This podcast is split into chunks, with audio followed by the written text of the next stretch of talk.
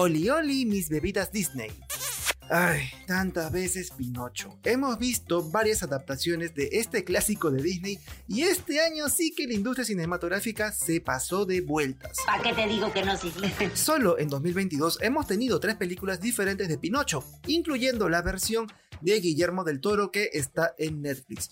No es para menos porque fue la primera película animada en ganar un premio de la Academia allá por la década de 1940. La verdad, las cosas como son. Todo éxito siempre trae cola, por lo que hay muchas adaptaciones que merecen ser evaluadas. Y en esta oportunidad, en este Pechocho Podcast, veremos cuál es la mejor y la peor en este año. A ver, quiero ver si es cierto.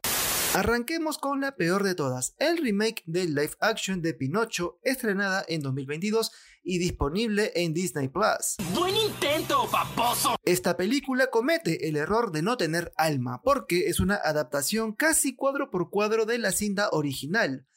Es cierto que agregó un par de cosas como hacer que Stramboli sea arrestado por sus crímenes y el monstruo fue cualquier otra cosa menos una ballena, pero nada útil para el desarrollo de la trama. ¡Fue horrible! ¡Fue horrible! El pecado original de este Pinocho es saltar la evolución del personaje. Nunca vimos que aprenda el bien del mal, sino que apareció siendo un buen niño desde el principio. Siempre hubo alguien más que obligaba a Pinocho a hacer cosas malas, y esa inocencia tan cojuda arruina el sentido original de la historia. Nunca he estado más de acuerdo con Juan Carlos Bodoque. Nunca había visto tanta caca junta. Pinocho a True Story es la primera cinta de 2022 y sí que tiene un ángulo único respecto a lo que vimos en Disney, pero... ¡Aguanté!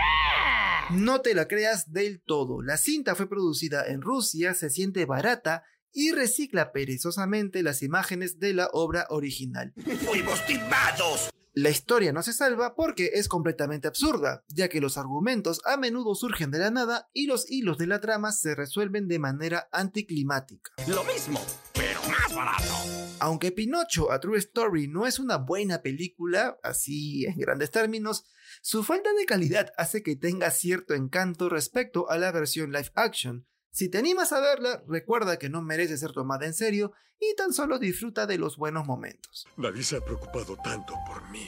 Por último, Pinocho de Guillermo del Toro es de lejos el contundente ganador. Esta versión es la más oscura del resto de adaptaciones, con el drama de Gepetto por perder a su hijo por culpa de la guerra y la tensión familiar causada por el fascismo italiano de Mussolini. ¡Ay, qué miedo! ¡Yo me voy! La animación stop motion hace que el ambiente se sienta sucio, triste y nostálgico, pero aún así Pinocho brilla en sus escenas. Pobre cosita fea.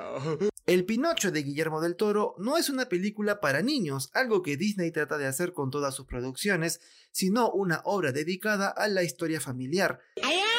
El cierre no es el más alegre, pero esa tristeza es lo que acentúa el mensaje de la película.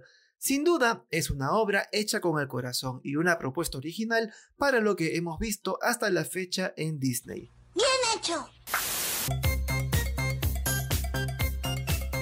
Ahora sí, llegamos a... Este momento de mierda. en el que les pido que por favor escuchen este Pechocho Podcast de los lunes a través de Spotify.